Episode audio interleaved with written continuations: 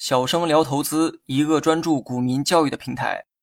今天呢，咱们来讲一下分时图中的做 T 技巧。我们呢用了两期内容，学会了分时图中的三种趋势，也就是上涨、下跌和横盘趋势。那么今天我们来学一学如何在这些趋势中实现 T 加零操作。首先，如果你面对的是横盘趋势，那么我的建议是不要交易。有人或许认为横盘的特点是上下震荡。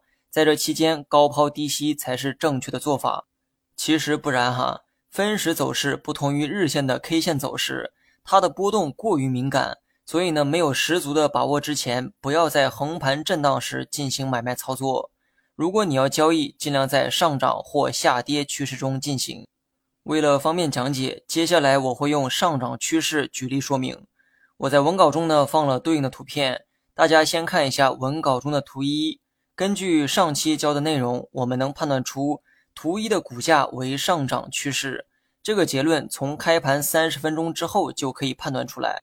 开盘三十分钟，该股的均价线朝着斜上方运行。此时呢，我们就可以下判断哈，该股全天可能会持续的上涨。如此一来，我们就有了套利空间。我们可以选择顺向做 T，也就是先买后卖的操作。问题来了。趋势确定好了，买卖也决定了，但具体应该怎么买呢？从图一的走势来看，最佳买点一定是刚开盘的那一刻，因为那是全天的最低点。可问题是，股价刚开盘时，没人能判断出接下来的趋势，在那个时候买入等于是买彩票。所以牢记我上文提到的顺序哈，先去判断股价的趋势，再去决定如何做 T。如果趋势都还没确定，后面的交易又如何进行呢？从技术分析的角度出发，该股最科学的买点应该是图中的 A 点。原因呢有两个：第一，在 A 点之前，你有充足的时间判断该股的趋势。根据上期的说法，股票开盘三十分钟后，你就要判断其趋势。把趋势判断出来之后，再去决定如何做 T。欢迎各位去关注“小生聊投资”这个同名公众号，更多实战技巧等你来学。第二，趋势判断好之后，后面还有很长一段的走势，那么为何非得在 A 点买入呢？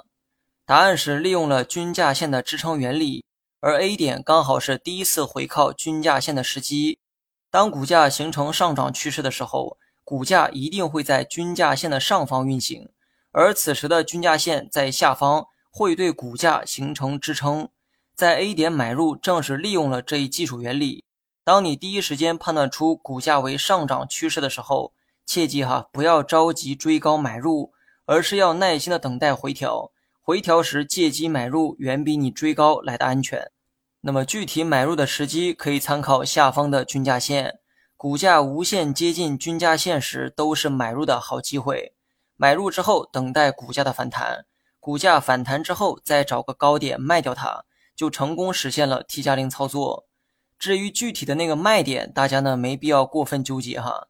理论上，只要卖的比买的贵就可以，因为是日内交易，你没必要太在意差价的多少，这种执念反倒会害了你。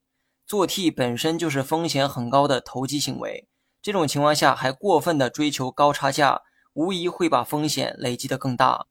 另外，股价回调到均价线附近时为买点。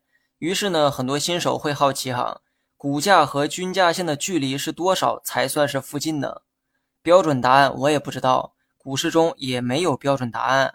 寻找标准答案的人反倒是笨蛋。回调的时候买，本意是想告诉大家，回调时买入远比追高买入更具成本优势。其实图中的 A 点、B 点、C 点都是很好的买点。而这三个点都有一个共同的特点，那就是股价回靠到均线附近才出现了反弹，所以你在任何一个点买入都是不错的选择。最后呢，我再说一个知识点：如果买入之后股价没能反弹，而是跌破了均价线，该怎么办？